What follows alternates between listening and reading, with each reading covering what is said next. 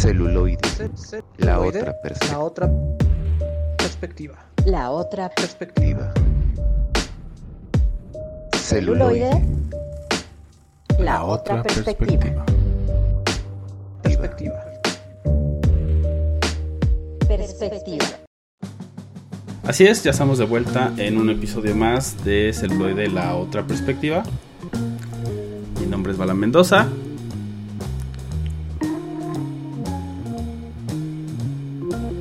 Yo soy Roberto Uribe.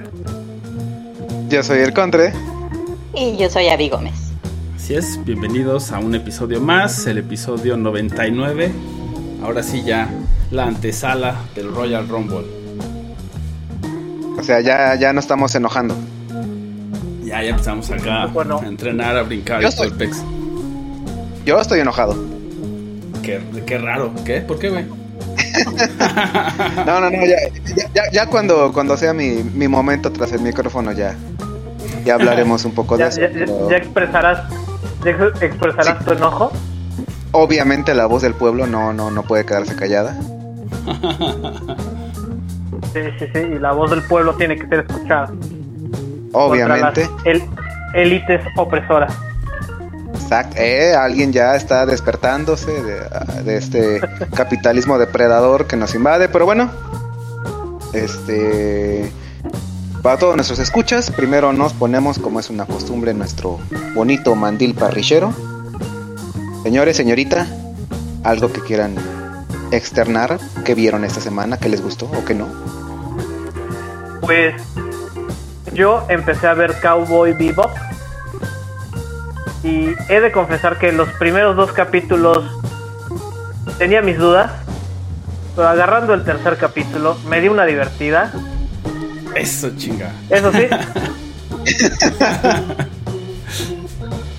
Eso sí. No lo pongan en español mexicano. O sea, pónganlo en español así neutro. Porque. Híjole. Se pasaron. A ver, se pasaron. Qué bueno que, O no, sea, lo, bueno, qué bueno a mí- que no lo hice, güey. Sí, O sea, no, o sea, se, se a mí me agradece gusta la... alternarle, ¿no?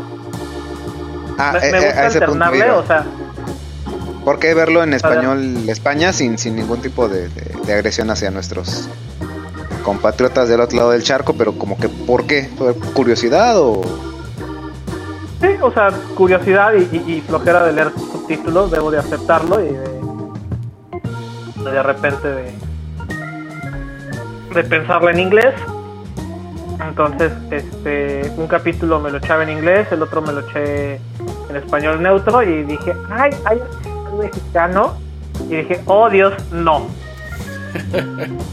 De plano. Sí, sí, sí.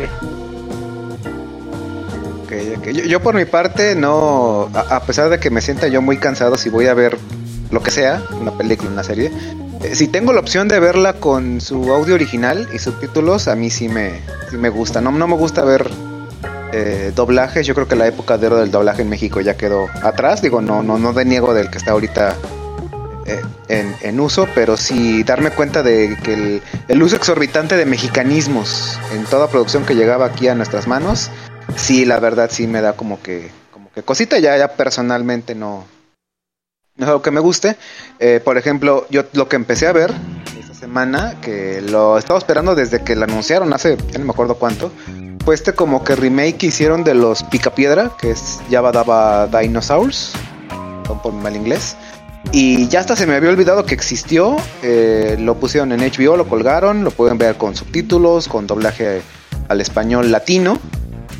Y la verdad, eh, como que tenía dudas porque había recibido aparentemente unas quejas muy negativas, pero yo vi ya la mitad de los capítulos que están colgados, capitulitos de 10, 11 minutos. Este, sí me sacaron risas, risas genuinamente, me parece algo divertido. Sobre todo que si fuiste niño en los 90s o 80s, incluso antes de antes, de hecho, pero de nuestra generación, eh, ver este como nuevo reboot, por así decirlo, porque ya los picapiedras clásicos, al menos los que se veían en televisión abierta o cables, y ya tienen una fórmula muy, muy como cansada. Y esto sí da un aire entre recordando que originalmente era una animación para adultos y que después ya se enfocaron más como en adaptarlo todo para, para todas edades. Y esta sí es como una mezcla rara entre risas y cartón de cartón de fondo y una temática ahí medio medio de vamos a mejor ponerle una trama en vez de dibujitos, entonces está, está interesante.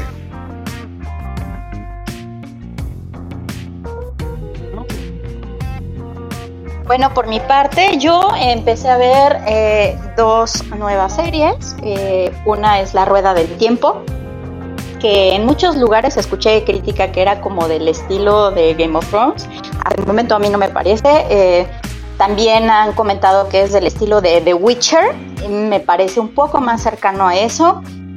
La producción está genial. Yo creo que es bastante, bastante entretenida pero todavía no estoy en ese punto que digo, wow, esta cosa es algo completamente nuevo, imperdible. No estoy en ese punto. Sin embargo, la verdad es que es muy entretenida. Visualmente me parece que tiene cosas bien interesantes.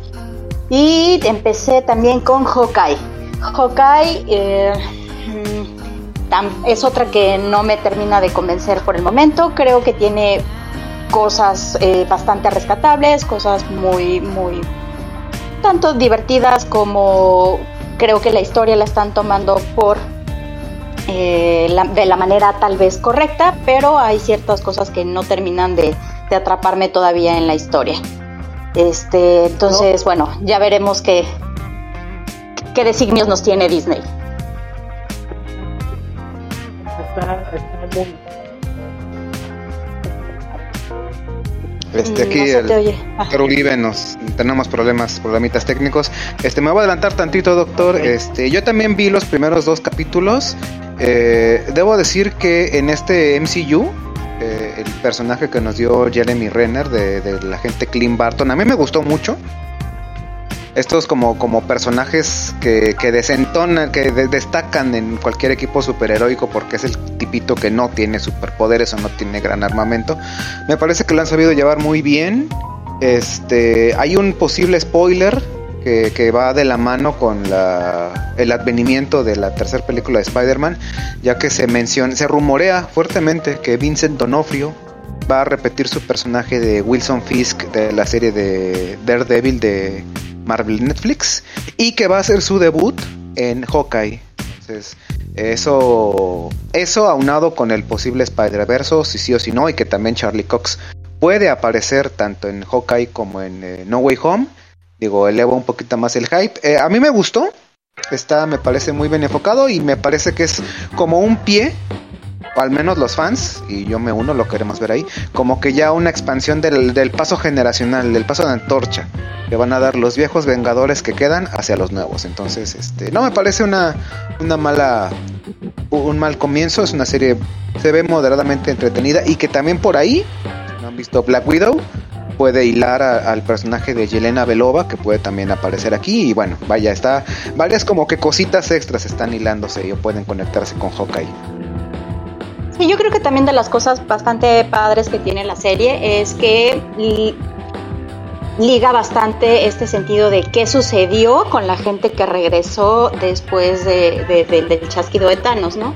Entonces, como que esos años se perdieron y ahora están retomando este, qué sucedió con esa gente que apareció o qué sucedió con con cómo continuaron las vidas. O sea, como, como comentaba, no es que me haya disgustado, de hecho me gustaron bastantes cosas, pero todavía no, no se me hace como de las mejores que han salido, ¿no? A ver Bueno. qué pasa. Veremos. Y, y Jeremy Renner es un tesoro nacional, entonces exactamente veremos qué, qué pasa. Y bueno, este, siguiendo con este tema de Marvel, eh, está como la noticia de que Scarlett Johansson regresa a Marvel y bueno, por ende a Disney ah, con un nuevo proyecto, todavía no se sabe qué es, parece que no es actuando, sino en la producción de algún nuevo proyecto. Y bueno, ya arreglaron por fin sus diferencias, este, seguramente llegaron a un acuerdo monetario bastante interesante para Scarlett Johansson y que bueno, por este en esta situación decide regresar. Y la otra noticia es que posponen Black Panther indefinidamente debido a un accidente que la actriz Leticia Wright eh, tuvo en, en el, en el rodaje. Entonces, bueno, posponen indefinidamente Black Panther Forever. Llena de controversias esa, esa segunda parte, si no es si no es por el COVID, es por los antivacunas. Pareciera que el universo nos está diciendo que ya mejor nos dejemos que, que Chadwick Dejen Boseman descansar se, lleve, paz, se lleve el manto.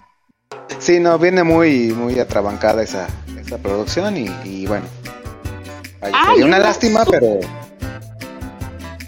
Súper buena Sí, noticia que no tiene ya que ver con el universo Marvel, pero este que Hayako Miyazaki tiene nuevo proyecto en puerta que está eh, con, con- con estudios Ghibli, que es para un- un- una adaptación de un libro que se llama How Do You Live de Gensaburo Yoshino. Entonces, buenas, buenas noticias creo esta semana. Todos los celufans y las celufans. Así es, para todos los gustos.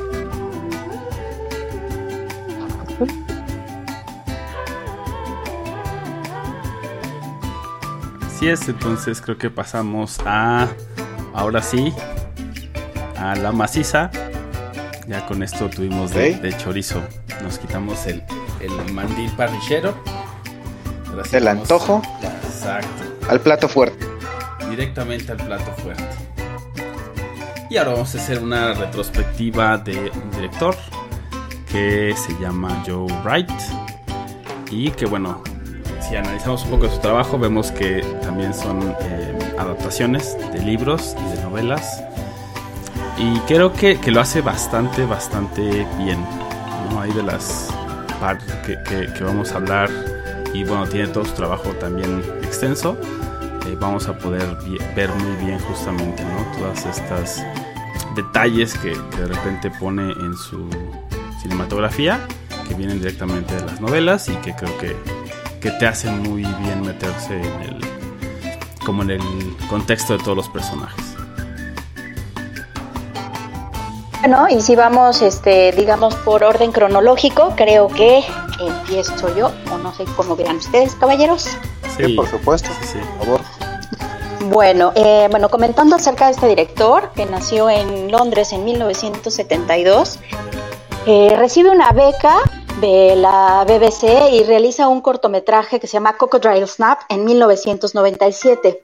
Debido al éxito que tuvo, eh, le dieron la oportunidad de realizar una serie televisiva que se llama Nature Boy en el año 2000.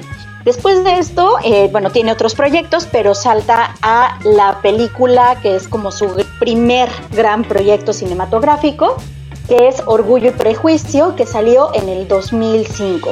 Esta es una película basada en la novela de este, la novela homónima de Jane Austen, que fue escrita en 1813, con un guion de Deborah Mogak y producida por Working Title Films. Eh, esta adaptación eh, tuvo bastantes nominaciones.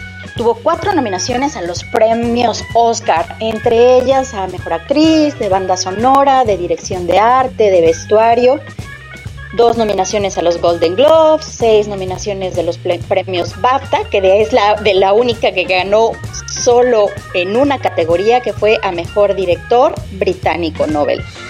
Esta, esta película es una adaptación, como, estamos, este, como he comentado, acerca de eh, esta novela. Es una novela romántica. Entonces, eh, definitivamente no es como eh, mi estilo favorito. Yo, yo voy por otro tipo de cosas. Pero es una película muy disfrutable. Es una película que a final de cuentas eh, la verdad es que está súper bien adaptada. A, a, pesar de que ha tenido muchas adaptaciones esta película, la primera en 1940 con Laurence Olivier y tuvo muchas otras en el 52, en el 58, etcétera, etcétera. En el 95 salió una serie con Colin Firth y Jennifer L y hasta este momento se considera como la mejor adaptación. Y después de esta está justamente la de este director, la de John Wright. Eh, es muy vistosa en cuanto a vestuario, en cuanto a toda la ambientación para la época. Ah, es eh, básicamente una historia pues de amor en la que este, es una familia que está eh, es una familia pudiente, pero que no es como, no tiene tan buena reputación, digamos, y evidentemente tampoco está súper bien económicamente. Son cuatro hijas y obviamente pues este, existe la presión por casar a las hijas para eh, tener alguna forma de eh, que la familia se recupere, que la familia tenga mejor reputación y evidentemente mejore muchísimo la situación económica. Eh, viene mucho la presión de este social y bueno, este, eh, la- la- las- los personajes principales justamente es este, la, la hija, la segunda hija, que se llama Elizabeth, y con la historia de amor viene con el señor Darcy, que es un amigo de un, un- personaje bastante pudiente que llega a vivir a su casa de verano, que está muy cerca de la familia principal. Y bueno, eh, eh, por eso viene este tema de orgullo y prejuicio en el sentido de que básicamente el señor Darcy siempre es como muy orgulloso y de hecho una, una frase que se ha escuchado mucho en los memes es este a pesar de contra mi juicio me enamoré de ti, súper romántico por supuesto. Este viene, empieza con una, la película comienza con una frase acerca de que es bien sabido que un hombre que tiene fortuna debe buscar esposa. Estamos recordando que es una novela escrita en 1813, antes de que se, de que, ah, es que maldito machismo y bla, bla, bla. Bueno, Claro. Es muy de la Sí, época Sí, realmente, contexto, ¿eh? sí, Es muy de la época, ¿no? diferente. Y bueno, este, el- el orgullo viene del señor Darcy, que sabe que la familia pues no tiene como muy buena reputación, que justamente están buscando mejorar su situación económica. Y los prejuicios vienen por parte de Elizabeth, que en un principio piensa que el señor Darcy es sumamente pedante, que es eh, muy grosero. Entonces, bueno, eh, aquí viene el, sin spoilear nada, por si la quieren ver. La verdad es que es una película muy disfrutable, muy recomendable. La música está muy bonita. Los colores que maneja son eh, un- un- unos colores como obviamente muy iluminados. Es una, volvemos, es, ni siquiera es comedia, es un, romance completamente, una película de romance al mil. Entonces creo que si estás este, con, con deseo de estar con tu amorcito este, muy románticamente y en el apapacho, es una muy buena opción. Sí, ahí justamente Keira Knightley, ¿no? Tiene, tiene muy buen cast, ¿no? Porque está Keira Knightley, está también eh, Matthew McFadden, que es obviamente el señor Darcy, ¿no? Que también ahí tiene muchas fans. Ajá. Y está también Rosamund Pike, ¿no? Que ella, por ejemplo, ha hecho un montón de cosas. Por ejemplo, también comentabas Wheel of Time, pues ahí está también ella. Es bastante, bastante buena. Judy actriz. Dench, Está Judy Dench, claro. Donald Sutherland, actorazo. El papá, sí, el papá Bennett, ¿no? Justamente que tiene Sí. que estar ahí viendo cómo acomoda Por sus si se- hijas, pero viendo también cuáles son sus propios deseos, ¿no? Por si se les hace familiar, obviamente Kira Knightley eh, está salido en muchísimas películas, pero bueno, obviamente salió en Star Wars, salió en, en King, en El Rey Arturo. Tenemos por ahí a una de las hermanas que es excelente actriz, que ha salido, que salió en Gone Girl, que hace papelazo. Y otra que incluso sale en los Juegos del Hambre, hace un papel como toda, toda loca. Entonces, buen, buen, como bien dices, buen, buen cast, señor Mendoza. Sí, muy muy buen cast. Y bueno, también ahí lo que quería destacar, porque vamos a ver el mismo tipo de escena, la escena del baile, cuando eh, finalmente baila con ella, ¿no? El señor Darcy baila con Lizzie y vemos cómo desaparece, ¿no? Este, esta figura poética de que todo el mundo desaparece y solo quedan ellos dos, ¿no? Bailando en una sala enorme al compás de la música y después regresa un poco el resto de, de las personas de la situación. Eso también lo vamos a ver más adelante, que es una escena que yo creo que a él le gusta particularmente mucho porque en varias de sus eh, adaptaciones la mete, aunque no como fórmula, ¿no? Si le mete ahí el, pequeño twist con limón, ¿no? De, poner cada una diferente. Y para mí creo que, que es muy buena, eh, muy buena peli. Pues yo.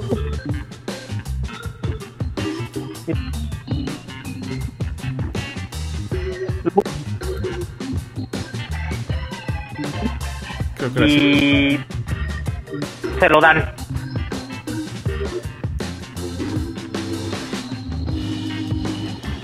Ahí ya te recuperamos. Escuché un poquito como bajito, pero creo que al final te, te, te- te alcanzamos a Sí. escuchar.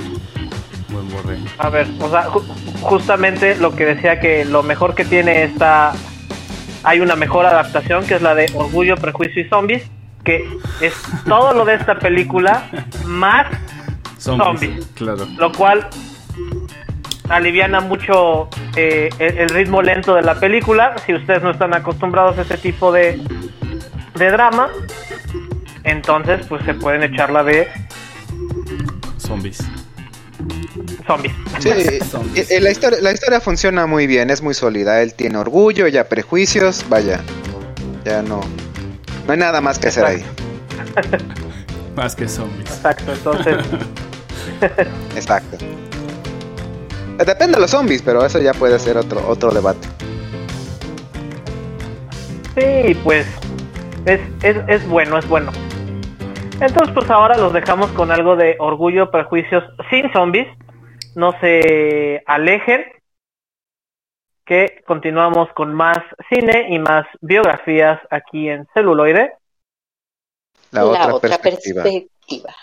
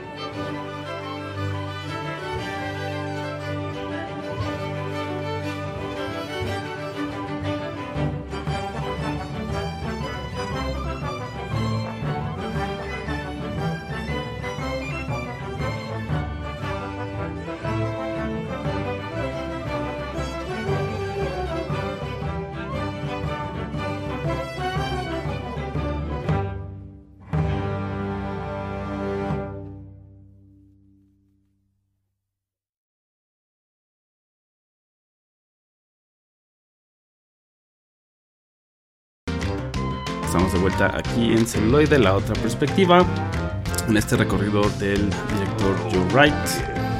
Y bueno, ahora vamos a avanzar en este programa y en esta filmografía. y Nos vamos a ir al 2012 con otra adaptación, como les decíamos, él adapta de, me imagino que los libros que más le gustan o tal vez le asignan ¿no? estos trabajos y ya se pone a hacer la chamba y creo que en ese tenor hace muy buena chamba porque Ana Karenina definitivamente no es fácil de leer, ¿no? Sabemos que, que Tolstoy ahí es, bueno, y en general todos los, los autores rusos de esa época son muy buenos en generar personajes y tramas. Autor. Para nada. Pero no son para nada fáciles. Entonces tener que echarse la tarea de leerla, porque se ve que sí la leyó por justamente estos momentos eh, entre los personajes y que es una novela extensa, que es una, novela y una historia de amor compleja. Y es justamente creo que hace muy muy buen trabajo porque sí nos pone obviamente en el centro este amorío entre Ana Karenina que es una mujer casada. También estamos ahí en 1840 y algo si- 43 si no me equivoco. Entonces eh, 1874 perdón en la Rusia imperial. Entonces es un escándalo no completamente y como pone por un lado ese escándalo y todas estas repercusiones que tiene eh, estas acciones pero también pone el romance que tiene con eh, el conde Brodsky. Y y aquí sí juega con todos estos elementos. Y creo que hace muy buen trabajo y me gustó mucho su, su adaptación porque hace mucha referencia al teatro. De hecho filma en, en un teatro pone como todos estos elementos de levantar la cortina de cambiar los escenarios de estar eh, en la parte de la tramoya y todo, todos estos elementos que creo que le añaden muchísimo muchísimo valor le ayuda a contar justamente esta historia como ponernos eh, en esa época que creo que es algo que también hace Orgullo y Prejuicio ¿no? te pone mucho en, en, esa época y aquí lo que les decía del, del baile aquí también hay el mismo baile pero creo que aquí esta escena me gusta todavía más que la de Orgullo y Prejuicio la escena del baile y cuando es la, la primera vez que se ven ¿no? el Conde Bronsky y, y Ana Karenina que también es Keira Knightley y bueno, pues bailan. La segunda vez que se ven, perdón, porque primero se ven en el tren muy rápidamente y después ya pueden como verse y están en este baile. Pues bueno, bailan, desaparecen el resto de las personas. Pero creo que, que, que, le, que las tomas, que la secuencia, que la duración es eh, bastante más buena en esta, en esta adaptación.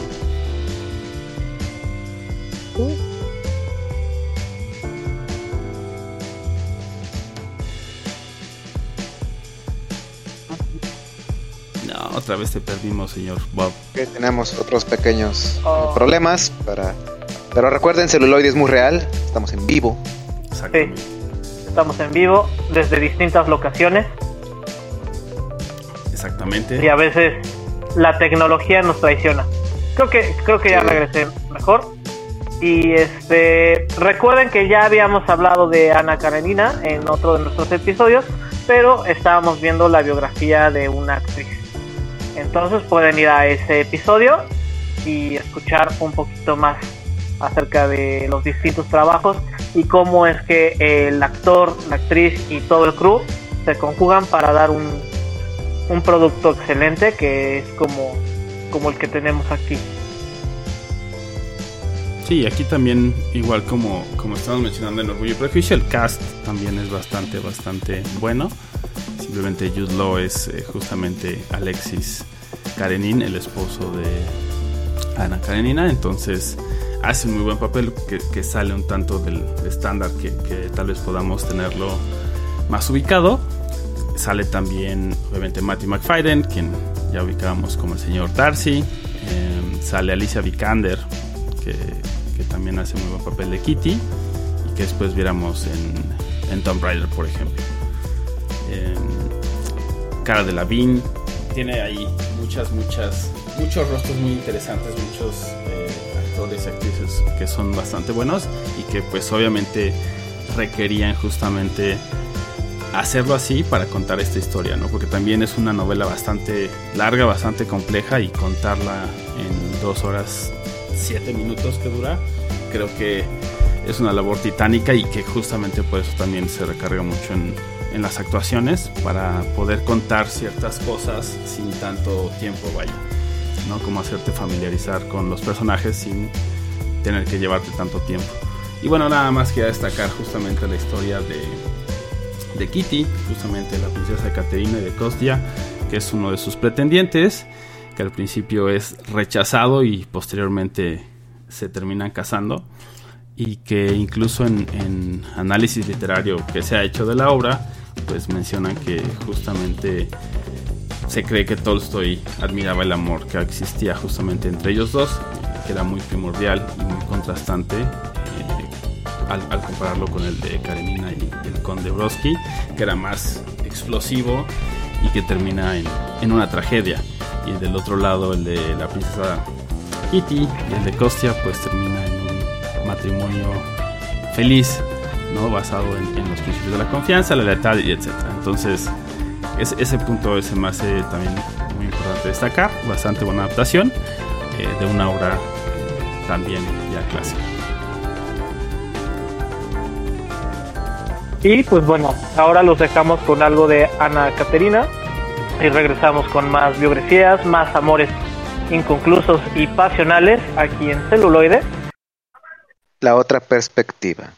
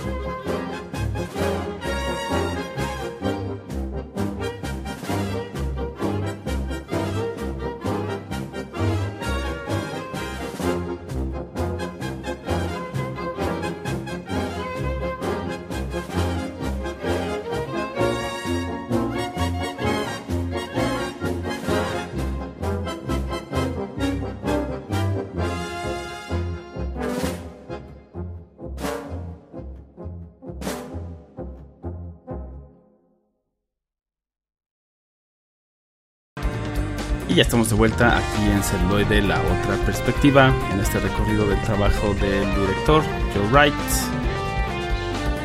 Correcto, así es. Ajá. Y bueno, El señor faltamos- correcto. El señor correcto. El señor políticamente, políticamente correcto, tal vez. Saltemos un poco en el tiempo. Eh, el año 2015, si me puede eh, corregir el señor productor. Y vamos a ver, porque no podría ser de otra forma, la eh, biografía y toda la, la- la historia del Partido Acción Nacional en México. No, no, perdón. Eh, vamos a ver vamos, vamos a ver la, la película Pan, que por si hay algún despistado, eh, lo traducen internacionalmente como Peter Pan, no vaya uno a, a pensar que es una de esas, o- otra de esas este, historias mitológicas que nos van a, a- a hablar de, de faunos y de sexualidad ambigua, no. Esta es una historia de origen. ok. Ah, andamos ahorita un poquito en todo. Es una historia de origen de este personaje Peter Pan que eh, objetivamente, primero que nada desde la película, me parece muy bien hecha, con una fotografía muy bonita y un cast bastante increíble, pero que a mí personalmente no me gustó para nada. No me gustó en absoluto. Eh, ¿El génesis de esta historia... No, la película, la historia como tal, como fue desarrollada. El génesis de esta película, pues ya todos lo conocen. Si no han leído la novela de Peter, Pa- Peter y Wendy, eh, si vieron la película de Disney, ahí tienen, ahí tienen todo su génesis. Y en lo particular, eh, hay dos obras que expanden muchísimo mejor todo este universo. La, primera es Hook de 1991 con eh, Robin Williams en paz descanse y Dustin Hoffman como Peter Pan y el Capitán Hook efectivamente y una animación eh, bastante me- menospreciada de 1990 que se llama Peter Pan y los piratas que tiene poquillo más de 60 capítulos donde aquí nos expanden todavía más Ah, una, una pequeña eh, anécdota de esta, de esta serie es que quieren hacerla lo más diferente posible a la versión de Disney para destacarla y lo lograron y expanden muchísimo y le dan seriedad a este a, estos dos personajes. Pero con Pan eh, particularmente esas estas historias donde vamos a expandir la historia que ya sabemos porque me atrevo a decir que 9 de cada 10 personas, si tú le dices Peter Pan, pues van a saber más o menos es este niño que no crece, que tiene machitas verdes, que vuela, que tiene un hada ahí de, de familiar y que secuestra a tres niños ingleses y que tiene que eh, enfrentarse a y que tiene que enfrentarse al al crew del capitán James Cook, al Jolly Roger y toda su banda de piratas. Pero aquí obviamente, y ya desde, desde este sinopsis, que de hecho la pueden ver si quieren ver en HBO Max, eh, vamos a contar cómo eh, los orígenes de ciertos personajes, como algunos eh, free enemigos o villano oponentes terminan comenzando, comienzan siendo amigos, luego se enemistan, luego ya son eh, acérrimos rivales, y ya desde ahí dije no, no, no, yo no la había visto realmente. Eh, intentan eh, eh, hacer como una empatía entre la amistad jamás contada y yo creo que jamás imaginada entre Peter Pan y, y James Hook. Y yo siento que, no sé, no la logran. ah, De principio a fin la historia yo creo que es lo más lineal posible. Para mí, lo que la arruina por completo es esta cuestión del Chosen One. De qué crees, fíjate que por ahí perdido en el tiempo hay una leyenda que dicta que un día un niño va a venir y va a volar y va a hacer X cosa y va a matar a un malo que, eh, reitero, disculpen toda mi ignorancia, yo no, no he tenido todavía el privilegio de le- leer la película, pero aquí nos ponen al capitán Barba Negra, eh, personificado por Hugh Jackman, y que, híjole, aquí si no... Este, este personaje yo siento que es como que el antagonista que tenemos que meter en la película, pero que es malo porque sí está muy diluida realmente la historia de realmente qué quiere hacer. Y, la historia yo siento que se arruina con esto de, de Peter es el elegido y resulta que en Neverland hay una tribu, la- digamos la tribu que vive en Neverland, tiene al guerrero máximo que es el pan. Entonces de ahí ya viene la, el encabalgamiento. Peter Pan, el niño elegido, de, que es el guerrero más, más eh, prodigioso de esta tribu. Que luego se van anexando los niños perdidos. Y vaya, o sea, es, es un completo no sé, está muy telegrafiada la historia, ya sabes qué va a pasar. Cuando al final eh, Hook se tiene que ir porque él lo, él lo único lo que quiere es este, regresar a su a donde él de donde él pertenece, que nunca te dicen realmente dónde es. Y spoilers, por si nadie ha visto Star Wars Episodio 4, regresa heroicamente montado en el halcón milenario para salvar a, a Peter y a, y a una chica que es entrenada por la mamá de Peter. Pues así es como se forja esta amistad entre, entre dos, dos individuos que terminar, terminarán siendo acérrimos rivales.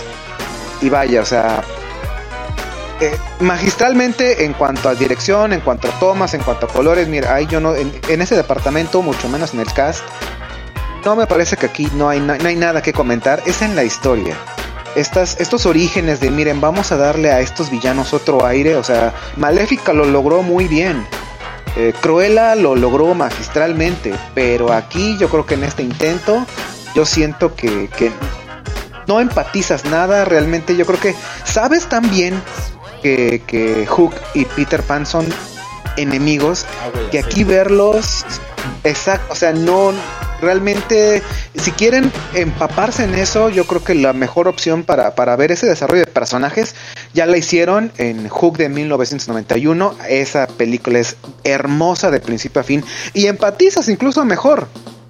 Porque eh, Peter es este, es este niño que, que no quiere crecer. ¿Por qué? Porque seamos honestos, ser adultos es horrible. Es horrible pensar en pagar deudas, es horrible en tener problemas, es horrible en, en- en enve- envejecer. Y básicamente Peter Pan es este niño gallardo que, que no se toma nada en serio, que es aventado, que, que él quiere jugar, él se imagina todo, él crea todo crece. este mundo. Exacto, prácticamente de imaginación. Y, tampoco estoy glorificando el síndrome de Peter Pan, nos seamos responsables, por favor.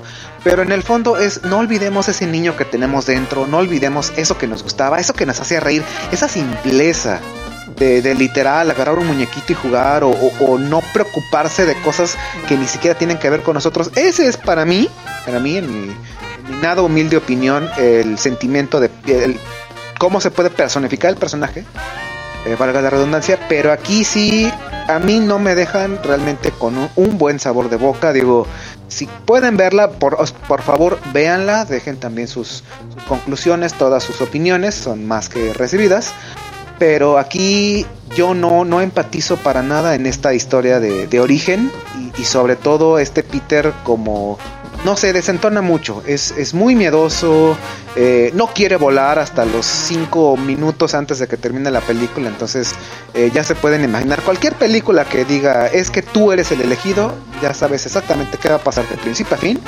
Y sabes en qué punto va a volar, va a activar poderes, va a salvar el día. Y vaya, o sea, no sé. Siento que ya se ha visto demasiado. Y, no, no, no, no empatizo en esa amistad entre Peter Pan y James Hook. No sé ustedes. Yo pensé que lo que no te había gustado era la, la, la parte musical. Voy a llegar Ah, e- esa es otra. e- Esa es otra. Eh, empieza, empieza la película y, bueno, no es un great spoiler. Empezó una tonadita que yo dije, a ver, mono, momento, momento. Esta canción yo la conozco. Aquí, aquí imitaron a Corazón de Caballero porque a ellos le hicieron muy bien con canciones de Queen. Aquí hay dos canciones. Una es eh, Smell Like Teen Spirit y la otra es Bliss Grit Pop de los Ramones. La segunda sí la caché. Pero la de. O, o no recuerdo si era Smell Like Teen Spirit. Es, es otra. eh, disculpen, en este momento no recuerdo. Pero la primera sí, este. Como que la quieres cachar. Como que sabes más o menos qué canción es. No das. Ya con la de Bliss Grit Pop, que la cantan un cachito, ese sí la, la cachas al momento. Pero dices, no, espérate, no, no, no, este anacronismo está, está bárbaro. Esta historia, la original, la novena no lo recuerdo, pero la desarrollan durante la Segunda Guerra Mundial. Y aquí ver, híjole, lo siento, es, es un spoiler un poco fuerte, pero ver un barco volando en Londres a las 12 de la noche, 2 de la mañana, con alerta de bombas y que bombarderos británicos le estén atacando, eh, no. No, no, no, no, no, por favor, eso eh, te rompe la fantasía, o sea, e- e- eso no es Neverland, eso no es Peter Pan, eso es, eh, no sé, La no sé, o sea, reitero, Con un barco. Ex- exacto, o sea, o sea, eh, y es, y es que el origen de Hook es muy bonito. O sea, el niño que ya la mamá le tiene la vida hecha y dice, no, a ver, espérate, o sea, sí, yo entiendo que tengo que crecer, que tengo que tener responsabilidades en algún momento, pero, o sea, dame chance. O sea, está en pañales, un aire místico lo empuja y es cuando donde Tinkerbell lo encuentra. Ah, pues te llevo, o sea, es un origen muy bonito, que a lo mejor viene reflejado en la novela, a lo mejor no, a lo mejor Hook se lo inventó, pero ese es el origen de Peter Pan, para mí, para mí, reitero. Y aquí sí, no, no, no, no, o sea, discúlpenme, no, no me parece algo, algo logrado como que, no sé, quisieron yo creo que zafarse tanto del molde de la original, de todas las versiones que ya ha habido previamente. Y sí entregan algo 100% original, pero pero no, yo yo, yo siento que ahí ahí sí fallan. Si eres, si eres muy muy fan de la, de la saga, eh, híjole, yo creo que va a ser más corajes de las que yo hice. Esta película me costó un poco de trabajo porque yo no me puedo desprender de otras versiones. Y quizás soy yo el del problema, no lo voy a negar. Pero es. cuesta trabajo. O sea, tienes que realmente apagar. Para mí es apaga tu cerebro al 100% y ahora sí disfrútala. Porque de otra forma, yo creo que no. No sé si apagar el cerebro, pero creo que sí es difícil de. O sea, sí tiene como que te pueden como sí desconectar. También el tema de los barcos que andan por ahí. De repente es confuso.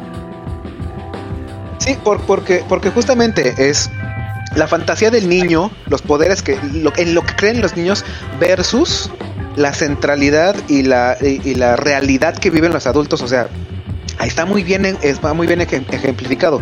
Que Barba Negra tenga barcos voladores, porque sí, perdón, yo no te la compro.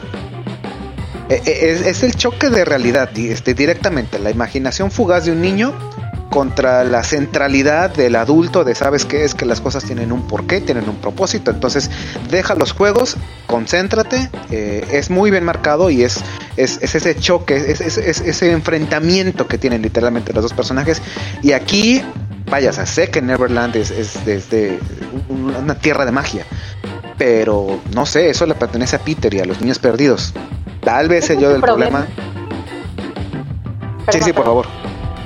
Yo Por creo favor. que mucho del problema es que no te permite la historia en ningún momento conectar realmente con, con los personajes. O sea, en ningún momento te permite, eh, co- como que no están tan desarrollados y entonces no te permite o enamorarte de Peter Pan, que, o sea, que más bien como que cae mal, no te permite realmente, o sea, se ve este eh, Hook como una especie de Indiana Jones raro, sería como mi idea O sea, y, Eh, eh, o Sí, sea, cu- perdón. cuando dice, ¿saben qué? ¿Saben qué? Me voy. Este, ya yo tengo yo mi, mi, mi- mi medio para regresarme a mi casa. O sea, yo ya cumplí. Ahí yo vi Han Solo en episodio 4. Y dije, entonces pero en, en ningún momento me sorprendió cuando regresó en el barcote. Es, es totalmente predecible. Sí, eso, ese es, este, bueno, fíjate, curiosamente, este, desde a mí me dio como Indiana Jones, sigue siendo el mismo actor, a ti te dio como Han Solo, eh, o sea, y esa parte también se me hace como Han Solo, pero sí, o sea, en ningún momento te permite enamorarte de los personajes o, o en algún momento que digas que te cae súper mal el capitán, este, digo, el pirata barba negra, que por ejemplo hay una película que creo que es Stardust, si no mal recuerdo, donde Robert De Niro hace el papel de un este de un pirata gay y aparte es divertidísimo, o sea, Sí, creo que es como está súper bien hecho y, te da permiso, te da chance como de, enamorarte un poco de este personaje, ¿no? Entonces generalmente los villanos o los odias o en cierta manera te caen bien como Hades o como este personaje. Y en este caso Hugh Jackman a mí me parece excelente actor y sumamente talentoso, pero como dices, este Contre, la, la historia no les ayudó.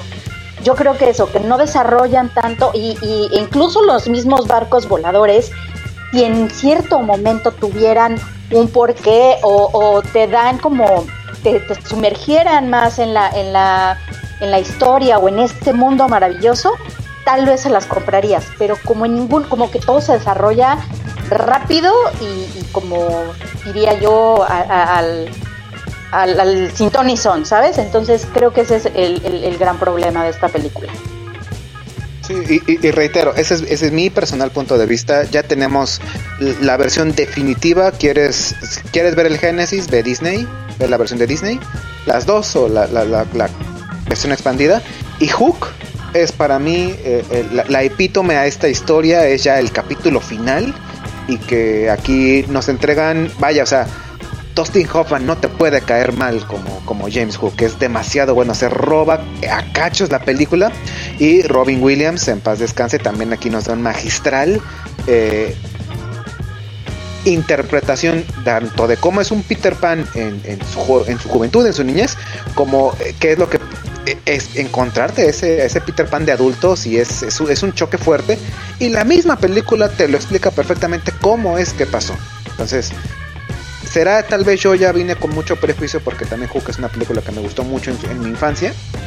Y aquí pues pues no realmente no, no, me atrapó no me atrapó no, no me hizo no me hizo sentir ese ese de nuevo de soy mi yo de niño de nuevo que es para mí lo que te evoca más Peter Pan. Entonces eh, reitero puede ser que mi, mi prejuicio sea sea brutal y, y absoluto pero vaya por favor, ustedes tienen los celufans, tienen la última palabra. Véanla, está disponible. O si ya la han visto, déjenos sus impresiones. Que vaya, a final de cuentas, este ejercicio de eso se trata. Ver otra perspectiva de una película. Sí, recuerden que, que contacto arroba. Ahí nos pueden dejar todos sus mensajes. También nos pueden seguir por Instagram, que tenemos Twitter, y por Twitter, que tenemos Facebook. Entonces nosotros los dejamos con algo de, de pan y regresamos con celuloide, la otra perspectiva.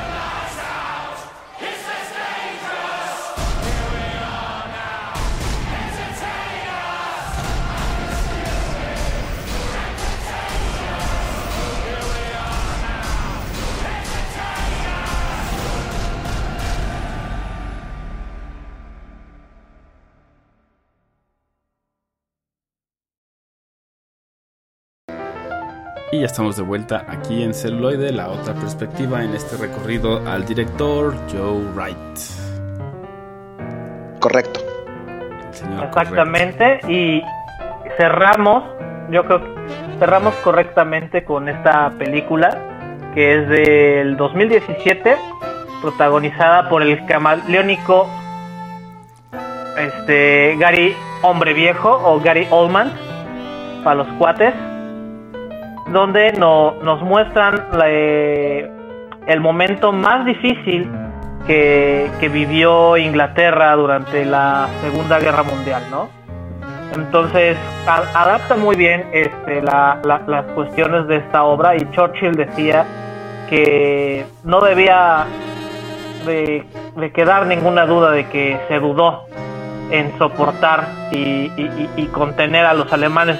Pero la verdad es, es otra, ¿no? O sea, sabemos que la historia lo cuentan los ganadores y él, y él quería quedar como el ganador, pero entrando en sus diarios, entrando este con las anécdotas y cartas que se encontraron, pues sabemos que era un momento de, de- mucha tensión y, y- y de mucho peligro, puesto que no- no- no- la, la historia nos lleva desde antes de que Churchill fuera elegido primer ministro hasta prácticamente, este, si mal no recuerdo, cuando recuperan. No, Dunkerque ya es muy, muy, muy adelante, ¿no? O sea, cuando, cuando se planta, ¿no? Ante, ante Hitler. ¿no? Y, y, y prácticamente Inglaterra tiene que aguantar los, los lanzamientos de Hitler hasta hasta que entran los norteamericanos a, a combatir, ¿no? Tienen que soportar la caída de Francia, tienen que soportar la caída de Dinamarca y entonces no- nos lleva a un plano muy íntimo, o sea, Gary Oldman está ma- magistral como Churchill Sí, y entonces no- nos da distintos aspectos, ¿no? Tanto de la esposa como su situación para ser elegido primer ministro, su neurosis. eh, y, y, y todos, ajá, sus neurosis, o sea, to- todas estas cuestiones que hacían a Churchill un personaje en sí mismo, la, las traslapa o la, la, las entiende muy bien Gary Oldman y creo que el señor Wright también ya con su estilo ya muy característico nos ayuda y, y nos envuelve en todo este ambiente de época. Sí, de hecho, justamente cuando está haciendo em, los comunicados en la Cámara de los Comunes, ¿no? Esas son grandes secuencias, justamente, o cuando está hablando justamente también con el, em, el rey, cuando es audiencia, su primera audiencia con el rey, y, y ves las dinámicas que tiene, dinámicas de poder y también un poco el estira y afloja, y cómo al final se gana a todos, a, digamos, a todos, incluidos el rey, ¿no? Y todos sus opositores, por creer, digamos, en su visión y en lo que él estaba viendo de, de los alemanes. Entonces creo que, que es muy, o sea, lo lleva muy, muy bien. Te pone todos estos detalles, desde sus neurosismos, como decíamos, desde su vida, su esposa, todo. Todos los elementos que, que lo llevaron a ser quien fue y donde estuvo y tomar esas decisiones. Pero también su, su profunda desesperación en esa llamada justamente también al presidente de los Estados Unidos, ¿no? que dice estamos en- de ahí viene ¿no? Esta referencia a las horas más oscuras, ¿no? Dices, debe ser Tau, ahí donde está usted, y le responde Churchill, más en más maneras de las que le podría describir. Bastante, bastante bien esta película.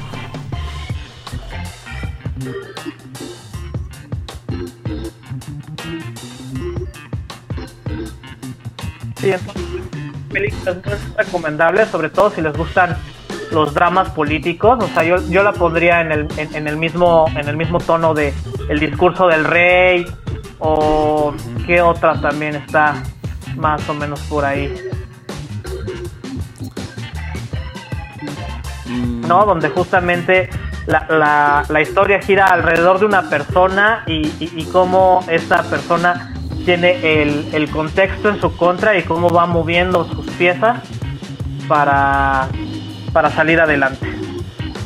Sí, incluso como las de, la Elizabeth, ¿no? Las, las películas de Elizabeth, la reina de los escoceses, como todo donde se centra en esta figura y todo lo que es eh, la intriga política y de tener detractores y tener eh, también aliados, ¿no? Y cómo se mueven por detrás a la, a la par que, que se mueven estas figuras en, en un camino, ¿no? Y también ver cuáles son los otros diferentes caminos y, y posibles finales. Creo que es bastante interesante también.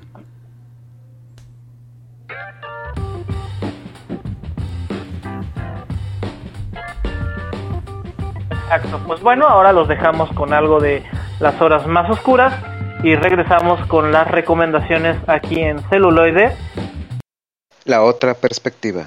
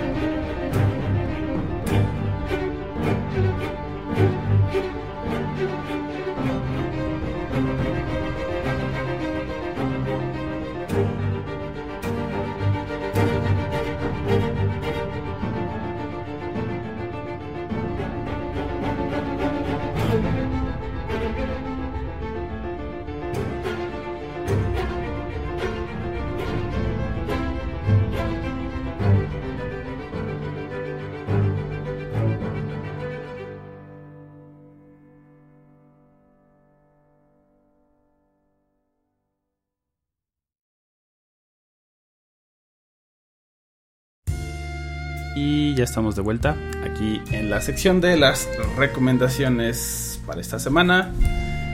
¿Quién dice yo? Yo. Ok, yo. Yo, yo, yo Ah, digo todo que el la mundo quiere. comience, por favor. Ah, sí, ya vi. Exactamente. Pero a mí Sí, te sí, ganó por un segundo. Bueno. Este. O si, o si quieres contra, tú, tú. Por, no, pero no, por favor, por favor.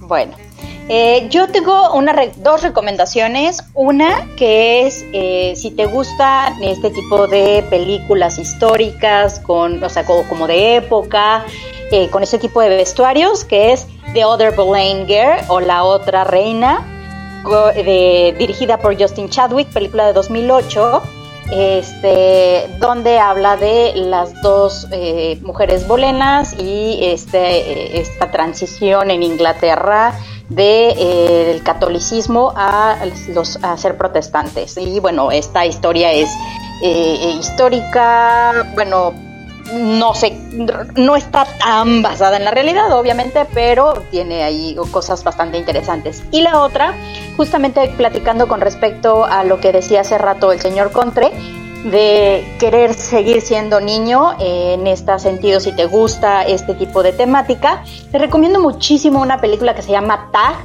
que es del 2018, Te Atrapé, le pusieron claro, en sí. México, con Isla Fisher, Ed Helm y Jeremy Reiner justamente.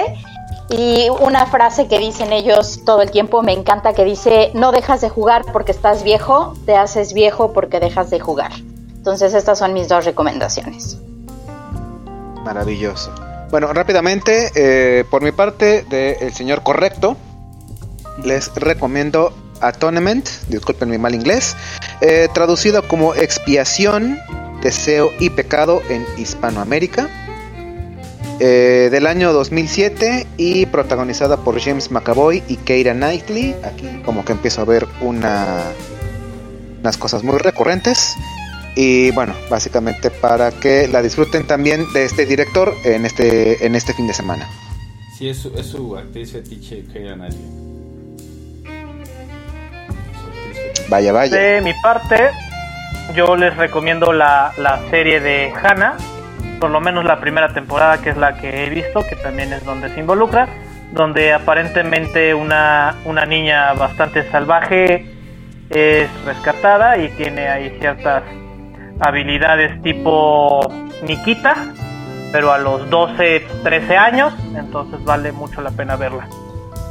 Así es, y yo les recomiendo el capítulo de Black Mirror de la tercera temporada, el primero de ella, que lo dirige también Joe Wright, que se llama Nosedive, donde sale Bryce Dallas Howard también como actriz principal, que es hija de Ron Howard.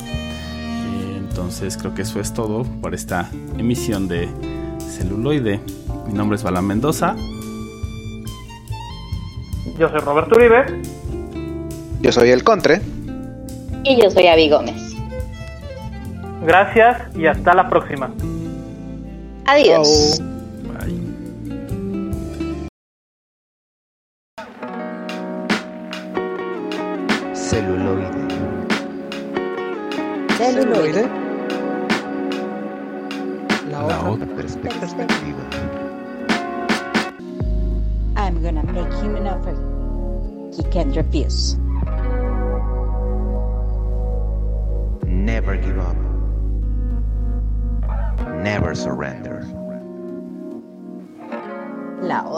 Perspectiva.